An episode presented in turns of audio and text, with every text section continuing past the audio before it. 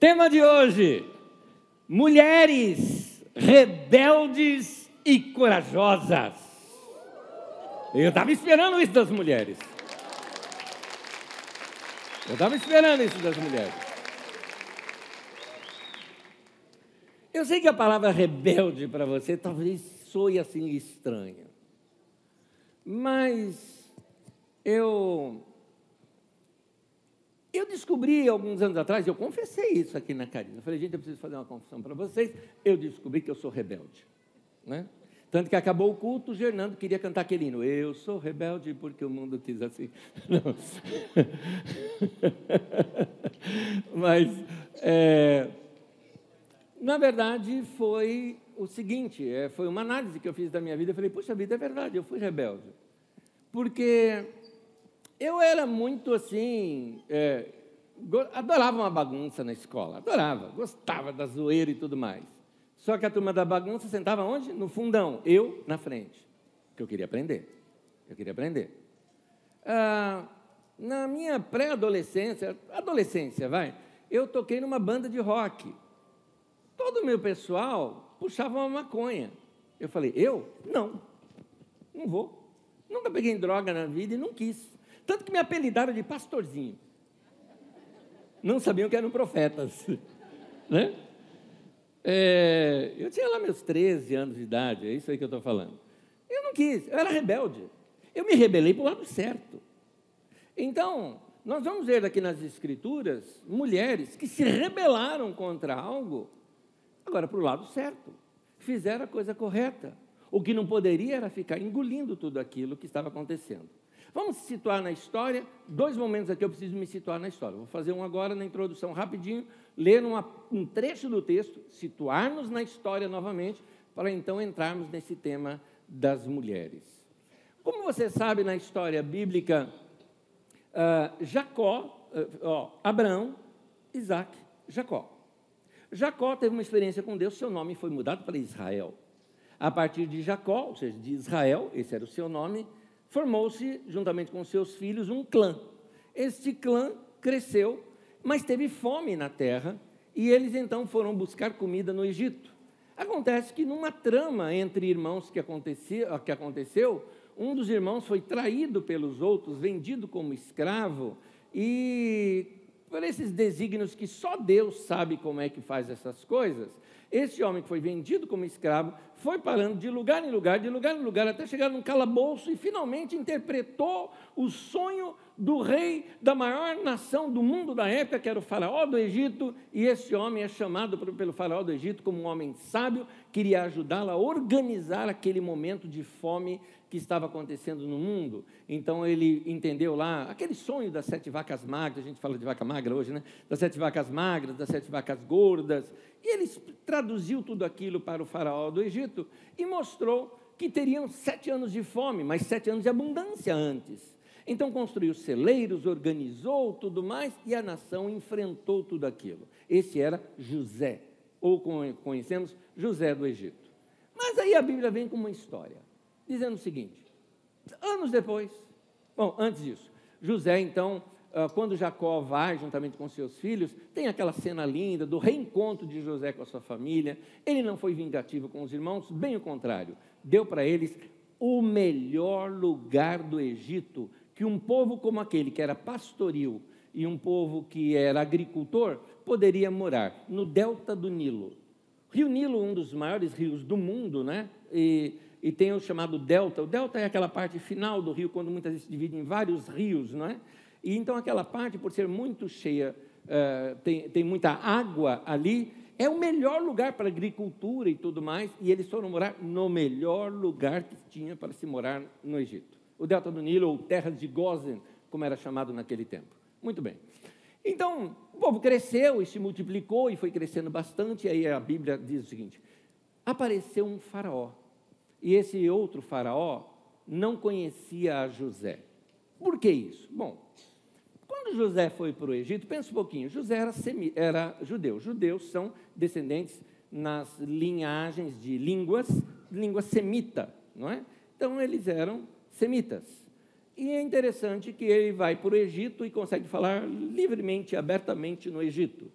talvez nos chame a atenção disso. Acontece que um povo semita, por uma determinada época, dominou o Egito e o seu líder se tornou faraó do Egito. Eles eram chamados Ixos. E foi provavelmente nesse período que José do Egito esteve lá. Por isso que se interagiu muito bem e o povo de Israel, quando foi recebido, foi recebido também muito bem, porque eles eram de uma mesma, vamos dizer assim, linhagem, pode-se dizer dessa maneira.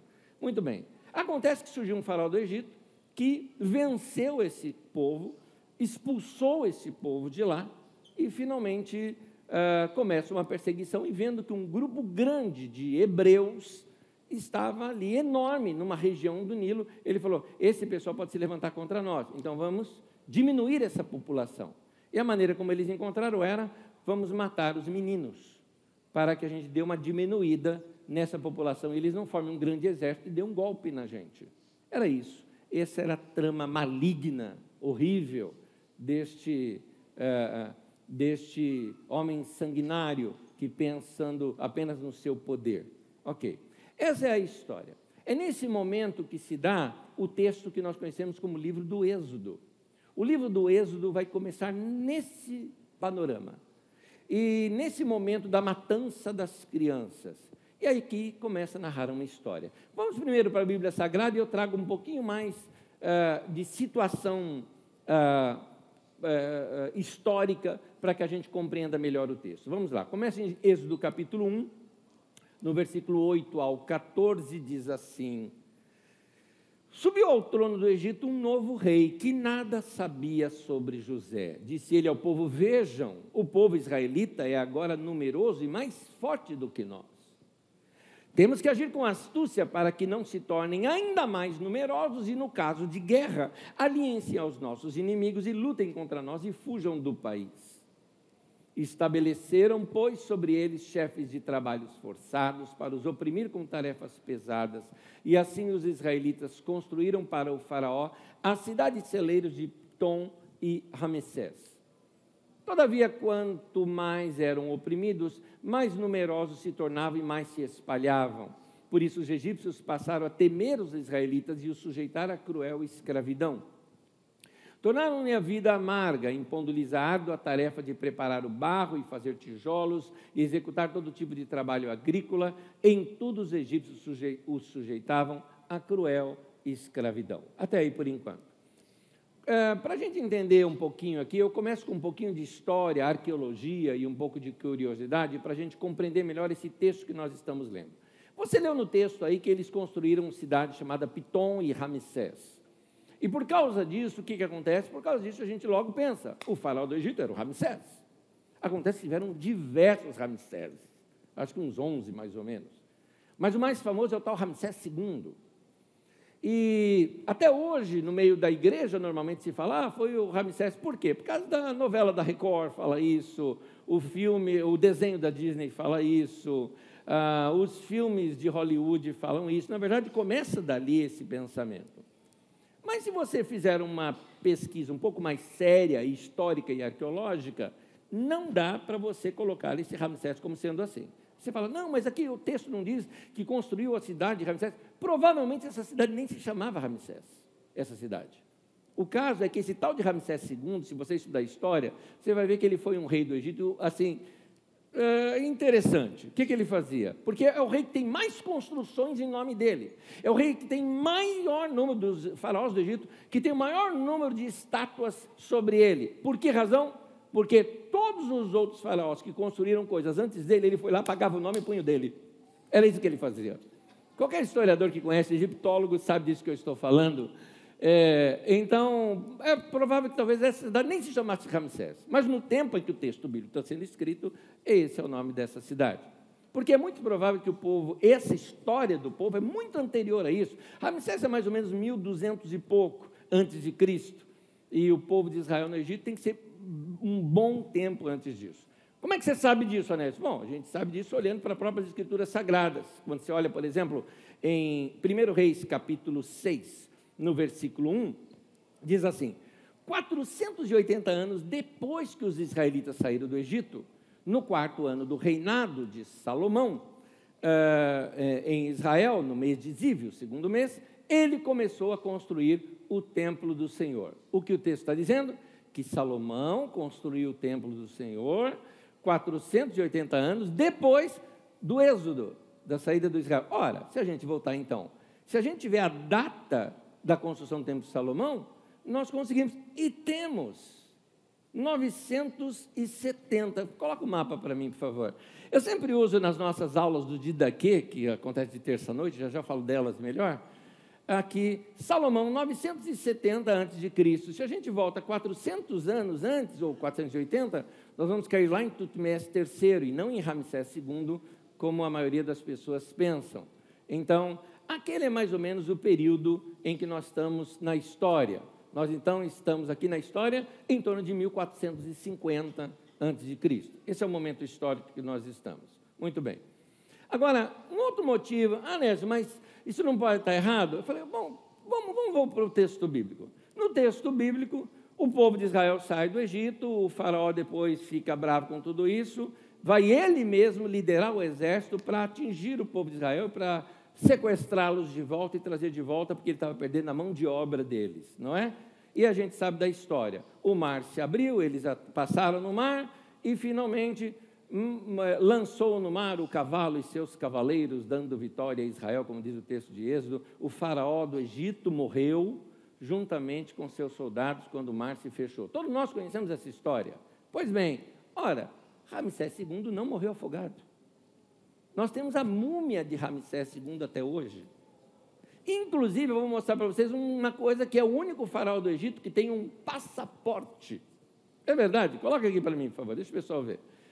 Esse é o passaporte de Ramsés II.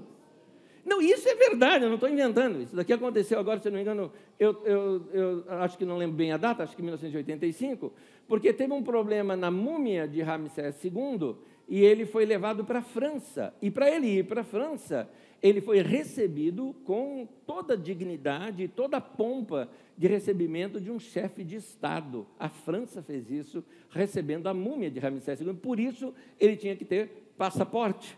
Está apresentado para você Ramsés II. Portanto, ele não pode ser ele a pessoa. Um outro detalhe que também não pode ser ele, Ramsés II, quando morreu, o seu filho Meneptah uh, foi quem governou no seu lugar. E Merneptah tem uma coisa interessante, porque nós temos algo, um achado arqueológico, que é chamada Estela de Merneptah.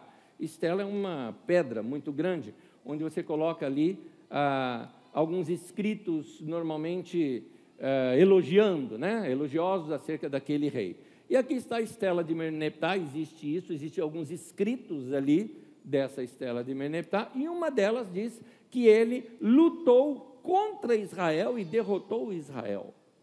É, a primeira, é, o, é o primeiro relato histórico arqueológico que nós temos do povo de Israel.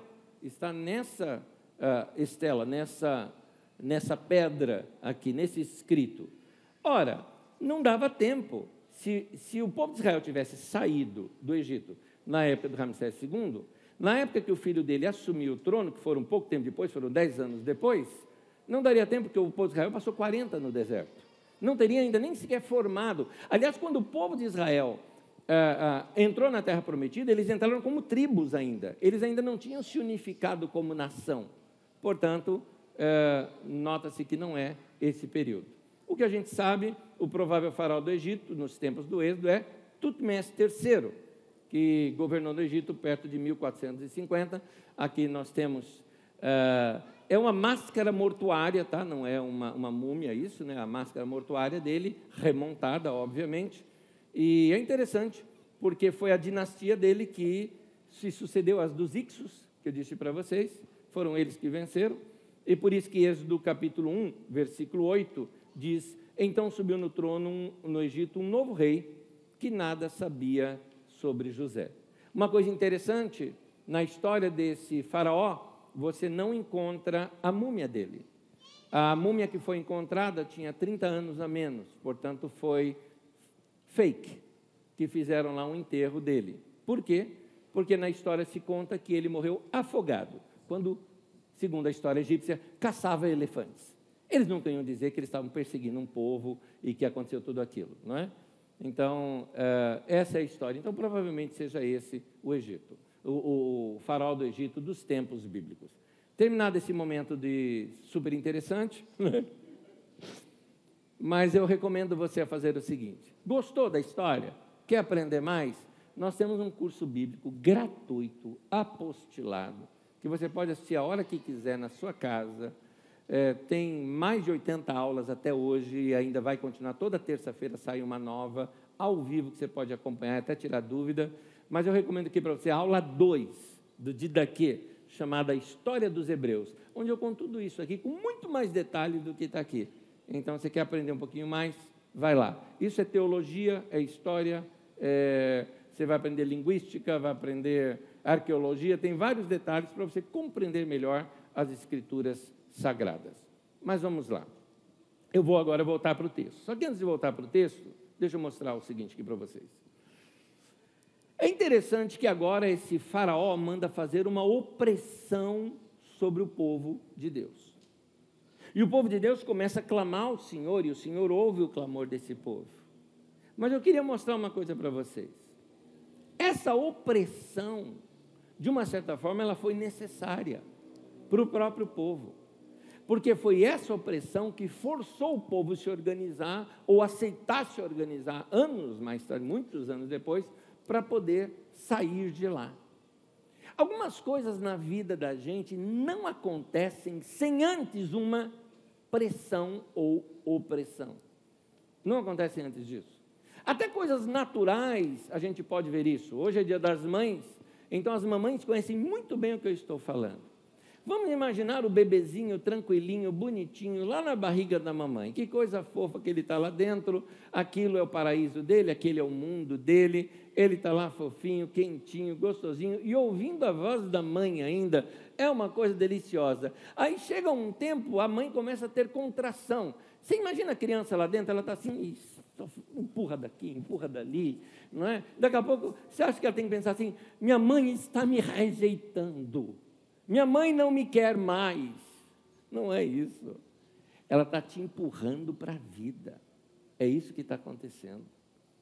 Então, algumas vezes, nós passamos por determinadas situações na vida da gente que nos causam até medo. E eu vou mostrar mais adiante aqui com vocês. São medos necessários. Algumas perseguições são perseguições necessárias. Algumas crises são crises necessárias para nos empurrar para algo novo, porque senão a gente não sai do lugar. E então aqui você vai ver na história que essa crise aumentou, aumentou, aumentou e chegou ao ponto de matem os bebês. Foi nesse ponto que as mães disseram: ah, aí não, chega, parou. E provavelmente o que, que poderia acontecer? Ah, vai desobedecer? As mães vão morrer. Talvez ela dissesse que a gente morra, mas que a gente vai lutar, a gente vai. É por isso que eu estou falando. Mães rebeldes. Tema de hoje. Né? Tema de hoje: mulheres rebeldes e corajosas. O Êxodo, aquela história mais, talvez, uma das mais importantes histórias das Escrituras Sagradas. É a história que dá origem à Páscoa, é a história que dá origem à, ideologia toda de uma nação, é a história que, na verdade, gera uma nação completamente nova. Começou com o movimento das mulheres. A gente sempre fala, não, mas tem lá o grande líder Moisés. Sim, sem as mulheres, Moisés não existiria. E, literalmente, não estou dizendo só por causa da mãe que, que, que, o, que o pariu, não é isto. Estou dizendo apenas que é uma questão de que as mães e outras mulheres lutaram, fizeram algo, arriscaram a vida para que ele vivesse. Então, tudo que começa ali começa num, numa experiência de mulheres rebeldes e corajosas. Vamos para o texto bíblico, continuando aquele texto que viemos lendo. Diz assim: Êxodo 1, agora do 15 em diante. O rei do Egito ordenou às parteiras dos hebreus, que se chamava Sifra e Puá quando vocês ajudarem as hebreias a dar à luz, verifiquem se é menino. Se for, matem-no. Se for menina, deixem-na viver. Todavia as parteiras temeram a Deus e não obedeceram às ordens do rei do Egito. Deixaram viver os meninos. Então o rei do Egito convocou as parteiras e lhes perguntou: por que vocês fizeram isso? Por que deixaram viver os meninos? Responderam as parteiras a Faraó: As mulheres hebreias não são como as egípcias. São cheias de vigor e dão à luz antes de chegarem às parteiras. Elas mentiram. Deus foi bondoso com as parteiras, mesmo que elas tinham mentido. E o povo ia se tornando é, mais ainda numeroso, cada vez mais forte. Visto que as parteiras temeram a Deus, ele concedeu-lhe que tivessem suas próprias famílias. Por isso, Faraó ordenou a todo o seu povo: lancem ao Nilo todo menino recém-nascido, mas deixem viver as meninas. Um homem da tribo de Levi casou-se com uma mulher da mesma tribo. E ela engravidou e deu à luz a um filho, vendo que era bonito ela o escondeu por três meses. Quando já não podia mais escondê-lo, pegou um cesto feito de junco, o vedou com piche e betume, igualzinho à arca de Noé. E o colocou, colocou nele o menino e deixou o cesto entre os juncos, à margem do Nilo. A irmã do menino ficou observando de longe para ver o que lhe aconteceria. A filha de Faraó descera ao Nilo para tomar banho. Enquanto isso, as suas servas andavam pela margem do rio Nisso viu o cesto entre os juncos e mandou a sua criada apanhá-lo. Ao abri-lo, viu um bebê chorando. Ficou com pena dele e disse: Esse é, menino é dos hebreus. Então a irmã do menino aproximou-se e perguntou à filha do Faraó: A senhora quer que eu vá chamar uma mulher dos hebreus para amamentar e criar o menino? Quero, respondeu ela. E a moça foi chamar a mãe do menino. Então a filha do Faraó disse à mulher: leve esse menino, amamente-o para mim e eu lhe pagarei por isso. Além de ser mãe, o filho ficar vivo, ela ainda ia ser paga para cuidar do próprio filho. A mulher levou o menino e o amamentou, tendo o menino crescido, levou a filha do faraó que o adotou e lhe deu o nome de Moisés, dizendo: Porque eu o tirei das águas.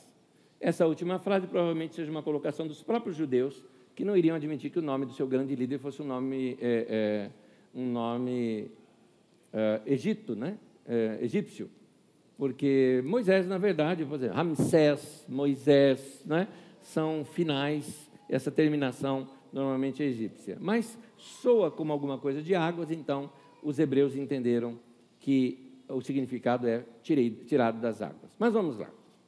Vamos falar das rebeldes.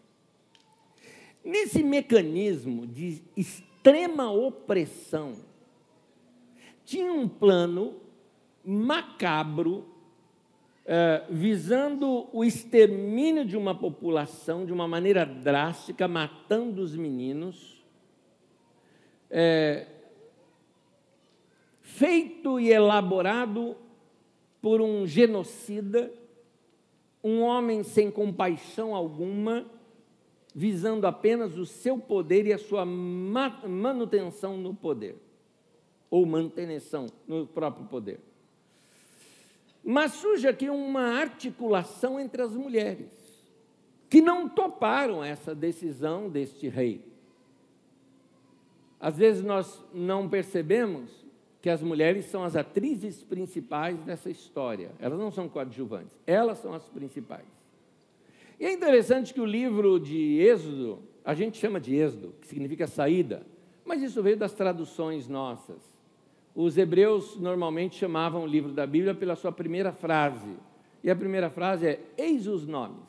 É assim que os judeus chamam até hoje o livro de Êxodo. Eis os nomes. Então, eis os nomes das nossas rebeldes. Eis aí os nomes que realmente fizeram a história. E a primeira que começa com insubordinação são as duas, Cifrá e Puá.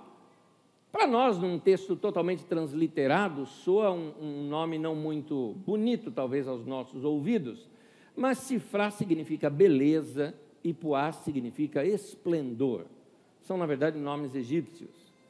Então, ela, elas exaltam a vitalidade das hebreias, mostrando que a mulher hebreia era a mulher que aguentava a coisa. Era aquela mulher como as nossas sertanejas aqui no Brasil, né? Mulher que fala aqui não tem moleza. Essas eram as mulheres hebreias. E as parteiras, é dito acerca delas que elas temeram a Deus. Por que eu estou destacando isso?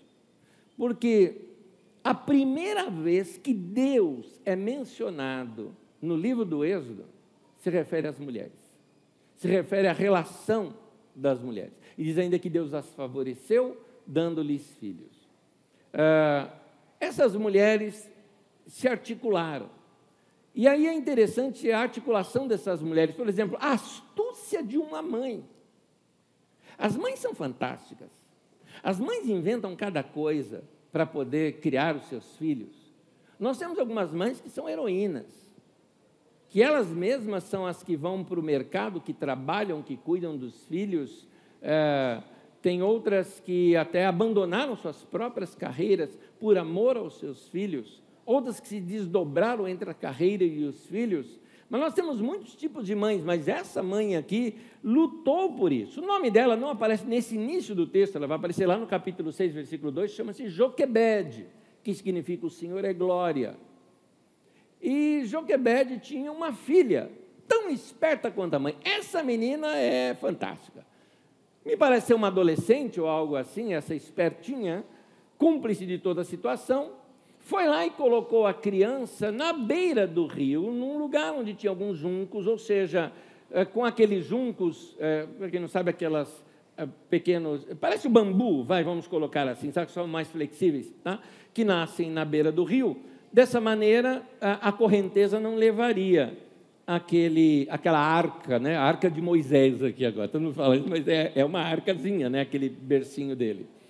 E ela foi a observadora, ela foi também a intermediadora, ela foi ousada, ela foi falar com a princesa. Como é que uma hebreia tem a coragem de chegar, ô oh, dona princesa, deixa eu dar um, um, pitaco aqui. E o pitaco dela era: por que ela não chamou uma mulher hebreia para cuidar da criança que tem que amamentar? Não tinha leitinho na época. Não é? Que não chamou uma mãe hebreia aqui? Ah, bom, eu vou arrumar uma para você. E arruma para a mãe do menino, que era irmã. Ela era irmã do menino, não é? Então, essa menina, mais tarde, mais crescida, é quem lidera uma tremenda dança num cântico de triunfo, quando o povo atravessou o Mar Vermelho e Faraó e os seus morreram no mar. Esse Faraó que quis matar as crianças, agora tinha sido morto e sepultado no fundo do mar sem deixar história, sem deixar múmia, sem deixar nenhum, nenhuma coisa gloriosa, foi derrotado, perseguindo um povo que eram seus escravos, foi humilhado esse faraó e ela sai dançando, cantando para Deus. O seu nome é Miriam. E uma curiosidade, Miriam é em hebraico. Sabe como é Miriam no grego? Maria. O nome que é usado da mãe de Jesus. Mas tem mais uma surpresa aqui. Sabe o que significa o nome Miriam no texto é, hebraico? Rebelião ou rebelde. Está aí. O que era essa menina, não sei, para a mãe botar o nome dela de rebelde. é que nós temos uma ideia errada de rebelde. A gente acha que o rebelde é contra tudo, é o chato, a gente acha que o rebelde é o desrespeitoso, a gente pode ser tudo isso também, é o lado negativo. Mas eu já lhes falei aqui, eu fui rebelde. Rebelei para o lado certo. Decidi fazer a coisa certa. Decidi na minha vida que eu ia caminhar por um caminho que meus amigos não estavam indo. E daí? Isso é rebelião. Aqui elas foram rebeldes.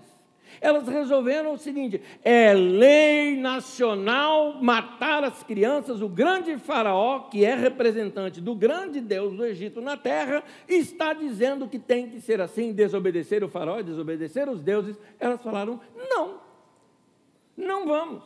É injusto isso. E lá vão as rebeldes aqui, eh, e foram as rebeldes que dançaram depois, cantando vitória. Mas tem mais mulher aqui envolvida. Essa não tem nome, a princesa. A gente não sabe o nome dela. Mas, queira ou não, ela também tem um papel. Porque como é que ela ia, se o faraó mandou matar todas as crianças, como é que ela ia fazer essa sobreviver? Ela teve que articular no palácio isso. Ela articulou, fez articulações lá no palácio para manter essa criança viva e cuidada ali por ela.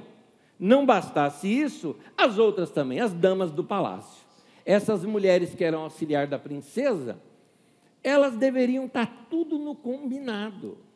Por quê? Foram elas que, com certeza, avisaram qual era o momento certo aonde a princesa ia tomar banho, no horário certo, e vazaram essa informação para as hebreias.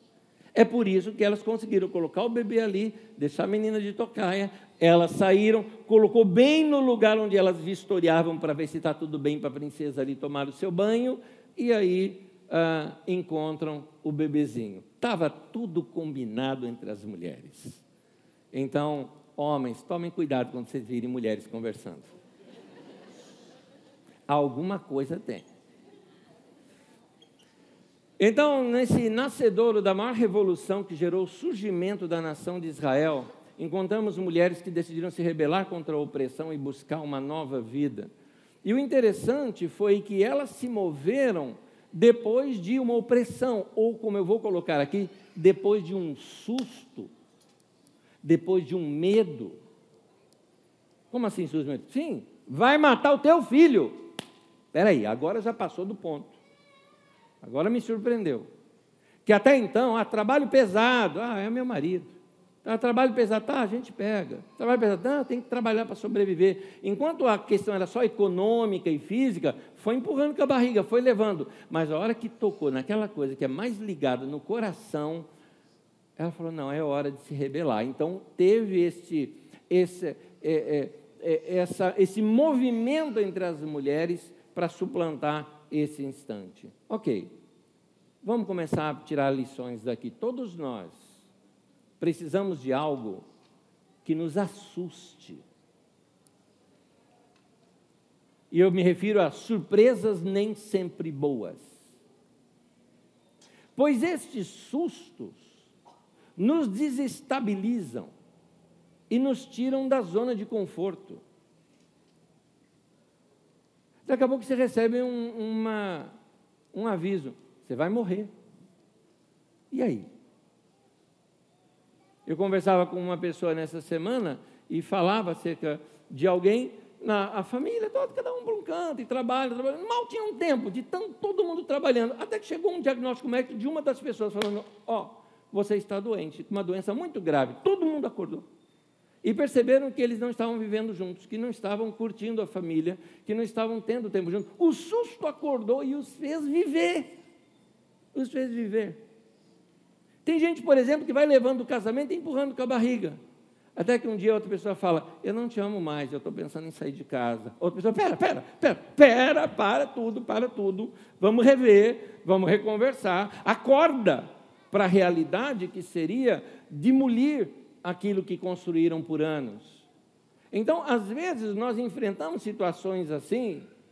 É uma, uma situação em que você está lá levando tua empresa, teu negocinho, tal, tal, tal. Um dia você para para fazer conta e falou, gente, que isso? Tô indo, eu estou indo para a bancarrota. A minha situação financeira vai, vai quebrar. Eu tenho aqui, minha empresa não deve durar um, um mês ou dois. Já já eu entro aqui na, no esgotamento. Ou talvez até nas suas finanças pessoais. Aquilo é um susto. São surpresas nem sempre boas, nos desestabilizam, mas nos tiram da zona de conforto. Mas isso serve para nos empurrar, para nos acordar, isso nos assusta. Mas é esse tipo de susto na vida que nos faz mover. As suas maiores experiências com Deus estão nos seus lugares mais assustadores. Usei essa frase aqui uns três ou quatro anos atrás. As suas maiores experiências com Deus estão nos seus lugares mais assustadores. Como assim, Anésio? Tem momentos na vida da gente que a gente passa por um susto, e é ali que a gente vai ter a nossa maior experiência com Deus. E eu queria dizer uma coisa para você: o medo ele pode ser um, um presente de Deus para você, uma dádiva para você. Tem gente que tem medo do medo, então ele não quer sentir medo de nada. Só que de vez em quando o próprio Deus nos acorda para isso. Deus, mas o medo é do diabo. Quem que disse isso para você? E o diabo tem alguma coisa, meu querido?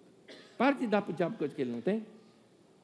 Quem é dono da morte, da vida, do medo, da alegria, da tristeza, mais, é o nosso Deus. Ou ele não é soberano? Isso é soberania, poder sobre tudo. Esse Deus nos causa medo de vez em quando. Por que não? Isso não a gente não faz isso como pais em nossos filhos? A gente não disciplina os nossos filhos? Ou você acha que aquele momento da disciplina dos filhos não é um momento de terror para os filhos? Não é? Eu tinha um medo terrível daquele chinelo da minha avó. Meu Deus do céu. Aquilo era muito, aquilo dava medo. O chinelo da minha avó foi o primeiro drone que eu conheci. Fazia até curva. É, o, o medo que, que nós passamos diante de situações, o medo, ele faz algo. É interessante, olha só. O medo, uma das coisas que o medo faz da gente, o medo libera em nós algo chamado adrenalina. Quando você está num lugar, por exemplo, vamos lá, você está num sítio tranquilo, daqui a pouco você escuta um barulho, um som, uma coisa estranha. Você não sabe se é ladrão ou se é uma onça. Não é? O que, que aquilo vai fazer? O medo ele te mantém vivo, ele te dá toda a energia, todo o potencial para que de alguma coisa, daquela situação estranha, você possa se safar de lá. Então, naquele momento do medo que libera aquela adrenalina toda, é, é, os seus ouvidos ficam atentos a qualquer som, os seus olhos eles captam qualquer movimento, até mesmo o seu corpo tensiona para você poder lutar ou para você poder correr. É nesse sentido que eu digo: o medo pode ser uma dádiva de Deus para você. É um, entre aspas, medo saudável de sua zona de conforto. Ou seja, o alvo é tirar você da sua zona de conforto. E aí Deus te acorda com esse medo.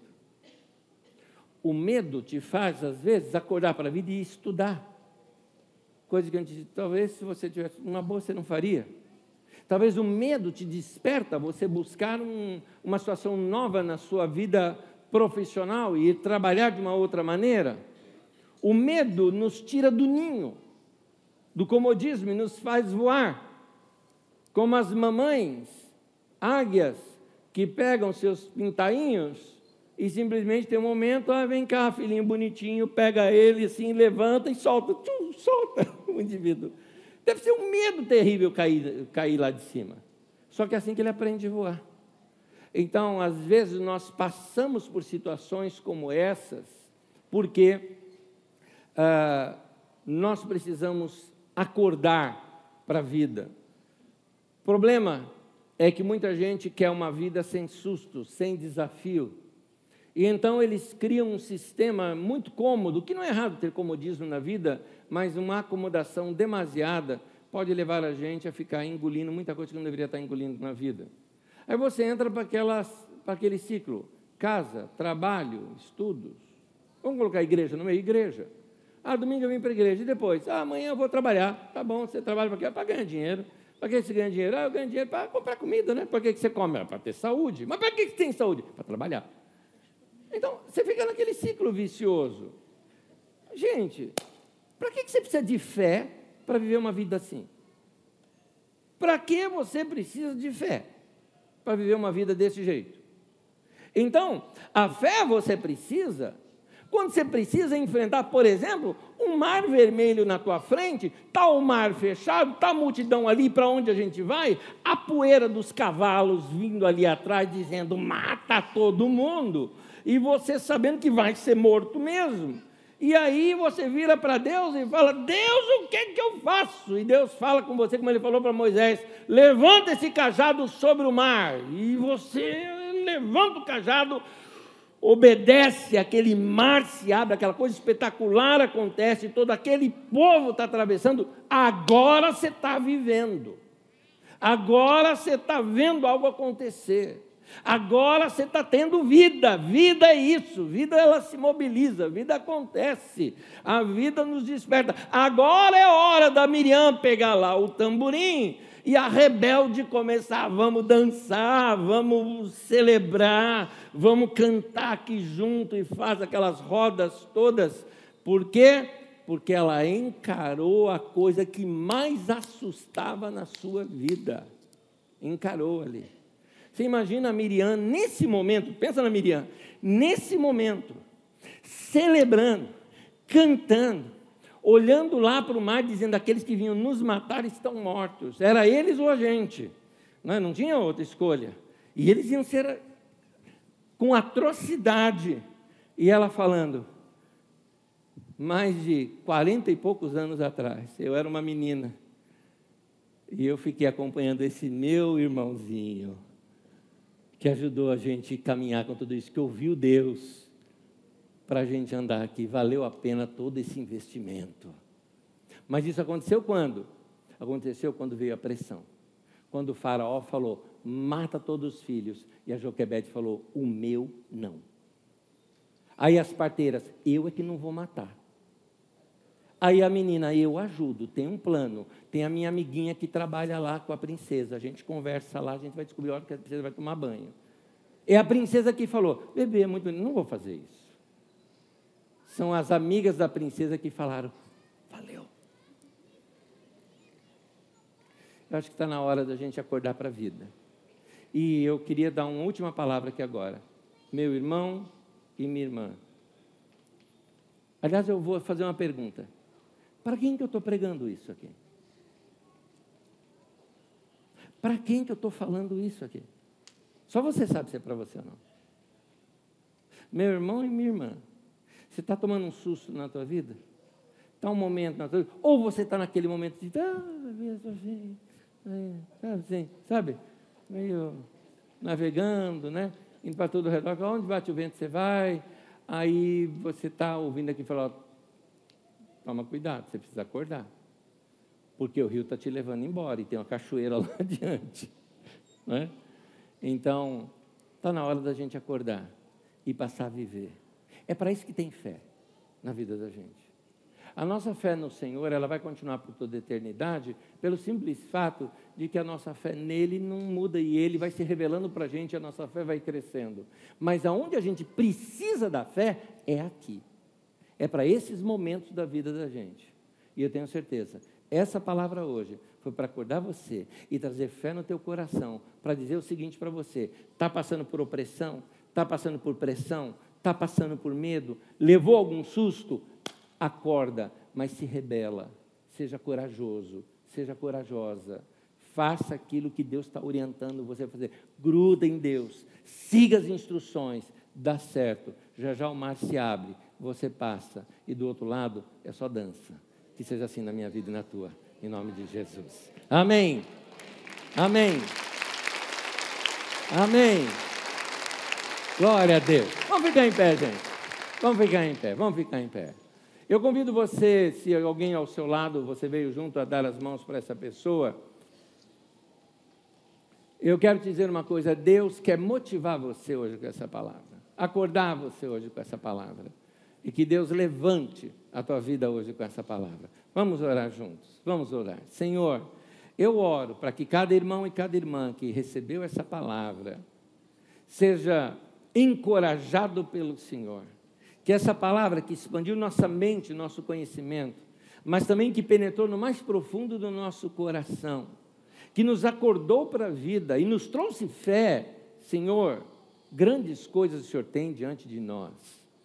Abra, Senhor, mar vermelho diante da vida dos meus irmãos. Que eles venham ter experiências profundas com o Senhor. Mesmo nesses momentos mais ater aterrorizantes, mais cheios de medo, esses momentos mais difíceis, são nesses momentos que nós vamos ter as nossas maiores experiências com o Senhor. Abraçar-te, Senhor, correr para o Senhor, ficar aos teus pés e ver a tua boa mão sobre nossas vidas. Põe tua boa mão sobre nós, nos abençoe e nos guarde. Guarde o teu povo, Senhor, eu te peço. No nome de Jesus. Amém e amém. Amém amém. Povo de Deus, palavra de Deus para vocês hoje. A fé vem pelo ouvir.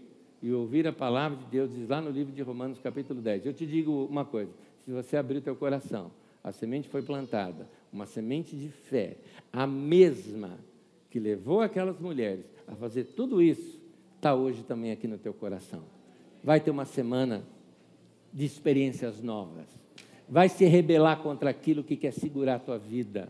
Vai ser corajoso e corajosa de tomar decisões baseadas na palavra de Deus, no que Deus falar com você, e em comunhão com Deus, não é qualquer ideia da tua cabeça, em comunhão com Deus e seguindo a paz.